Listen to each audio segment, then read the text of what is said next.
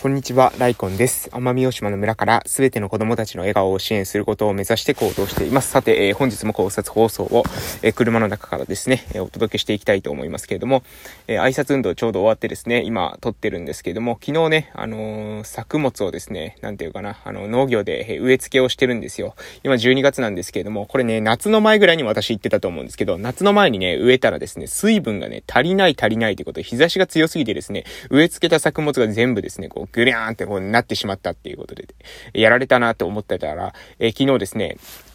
畑に行ってですね、えー、植え付けしてたら、あの、植えたものの、その、なんだろう、え、球根性なんですよね。球根がある、球根っていうのかな？わかんないですけど、あの地下系っていうんですかね？わかりませんが、が、その地下系が生きてたら、えー、たとえですね、表面部分のその葉っぱとかがやられた後も、えー、再び蘇ってくるっていうことを聞いてはいたんですけども、本当かなと思ってね、えー、昨日やってたら、なんかね、あの、芽が新しい、新芽がですね、出てるみたいだったので、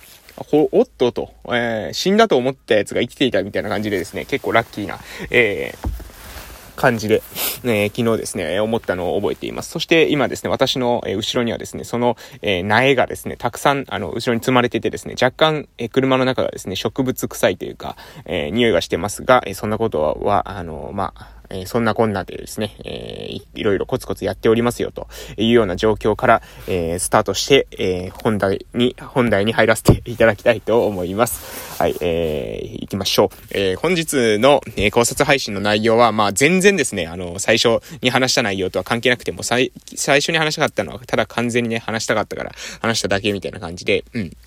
ここからがですね、本題なんですけども、え本題は、え地域の質が悪いとっていう話です。地域が、地域の質が悪いと、点々点みたいな感じですね。えー、地域の質が悪いとですね、まあ、結論から言うとですね、えー、様々なリスクが高くなる。そしてそのリスクが高くなることによってですね、地域の質がますます悪くなるという、この連鎖を起こしてしまいますよ、と、えー、いうことについて話していきます。えー、じゃあなんで地域の質が悪いとリスクが高くなるのか。うん。もう、えっ、ー、と、まずですね、端的にじゃあどういったリスクから考えるとですね、皆さんイメージしやすいかというと、地域の質ってじゃあ何を指しますかね？まあもちろん、例えば、なんでしょう、あの、毒ガスがですね、えー、蔓延しているとかですね、えー、植物一切、えー、植物がですね、あの、全く育たないとかですね、え空気がもう薄くて、え下手すると、大変、あの、下手すると、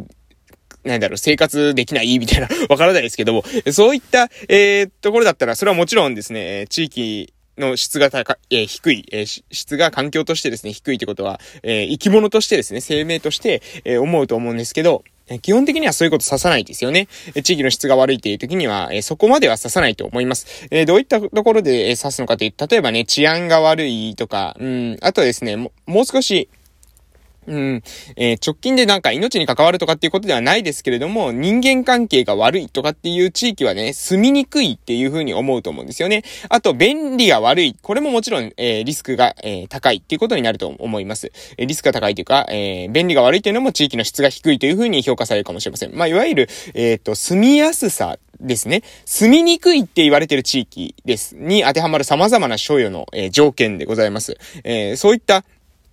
えー、所定の、えー、条件、所有じゃないですね、所定の条件、えー、があると思いますけれども、その、えー、条件、様々ある条件が、えー、私たちにとってですね、えー、非常に、えー、なんだろう、うん、地域の質を決定してくると。で、その地域の質を決定してくることによってですね、地域の質が低いというふうに判断されるとですね、私たちはですね、リスクが取れなくなるんです。これどういうことかというと、様々なリスクです。例えば、え人間関係が悪いというふうに思うと、えこういう、私はこう思うんだけどなという意見が主張しにくくなります。えー、こうい、そういったことないですかね？えー、何ですかね？まあ、この、このチームでは、えー、何ですか？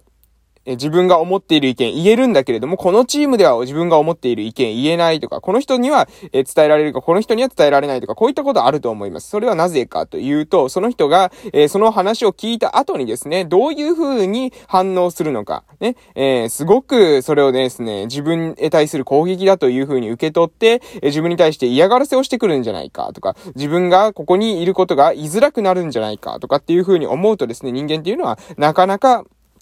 え、そこで、そこでですね、なんだろう、リスクを取って、えー、発言をしようという気はなくなってしまうと。だから、えー、地域の人間関係の質が悪くなると、えそういったことも、にも影響してくるっていうことですね。これ意外と見えてないと思いますが、そういった、えところがあるということでございます。で、えあとですね、リスクが取れなくなると、じゃあこれどうなるのかというと、リスクが取れないということは、つまり自分でですね、自立、独立、え自衛していくっていうことが難しいっていうふうに、これはですね、まあ、ある意味、その、仕事においてはですね、繋がってくるわけです。です。えー、人間関係で気を使ったりですね、していると、もう様々なことに気を使っていると、じゃあ自分が稼ぐとですね、えー、今度は稼いでいるってことで嫉妬を受けたりするわけですよ。そうすると、えー、自営でするのはちょっとやめとこうかと、ね、どっかに勤めてみんなと一緒にですね、仲良く、え働いた方がいいんじゃないか。まあ、仲いいかどうかは置いといてですね、え同調して、え働いた方がいいんじゃないかということで、そうするとリスクが取れず、え組織に属することしかできなくなると。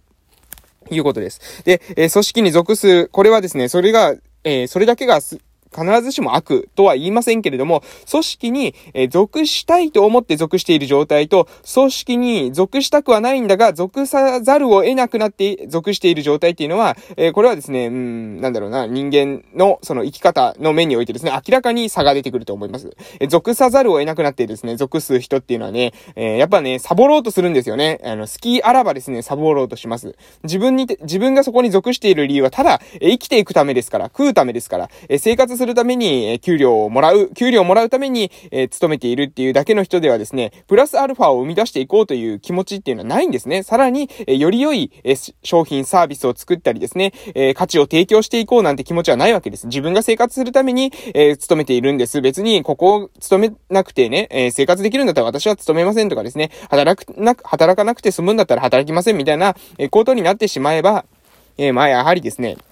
うん、そう、そういった人たちが増えている地域では、まあ、商品もサービスもですね、全体的に、えクオリティが低下しますし、そうなってくると誰も、えそこで消費しない。えそうすると外部のものに、え商品が、え商品サービスが、え外部頼みになる。外部頼みになるということは、つまりその地域からお金が抜けていくということですね。なので、えこういった悪の連鎖、え悪い連鎖がですね、え始まってしまうということです。さらに組織に属しているとですね、え変えることが基本的にはできません。え、これどういうことかわかりますか？え、組織っていうのは私が今指しているのは、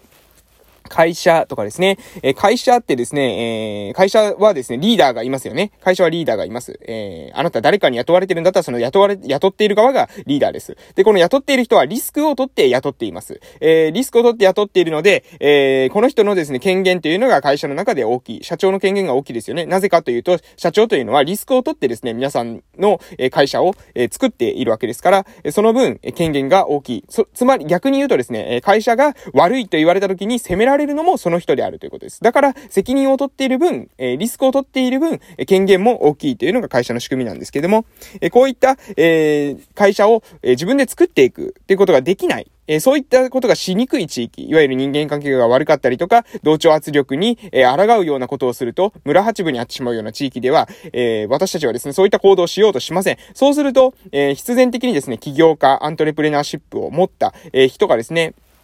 えー、いなくなってしまう。そういった地域から抜けてしまう。もしくはいたとしてもですね、この地域ではやめといた方がいいと言って別の場所で、えー、に、えー、移動してしまうということですね。別の人に移動してしまう。もしくはそこの地域に住み続けようと思ったら、え、そこで、そういった自分は本当はこうしたいんだけどなと思っている気持ちをですね、引っ込めて、え、細々と住み続けることになる。え、そして変えることができないっていうことが、状況が続いていけばですね、変えることができない。質が悪い地域で変えることができないわけですから、その質が悪い状態というものが、ますます、えー、続いていく。く。さらに、えー、その同調圧力は高まり、さらに、えー、自分の意見は言いにくくなり、そして、えー、自分の足で立ってですね、何か事業をしようと思う人の気持ちは薄れていき、もしくは、えやろうと思った人は地域外に出ていきということが起きていて、地域がだんだんだんだんですね、悪い、えループに入っていくということになってしまいます。なので、え地域の質がですね、悪いとリスクが高まります。リスクが高まってくると、自分で頑張ろうという気がなくなってきます。そうすると組織に属するしかない。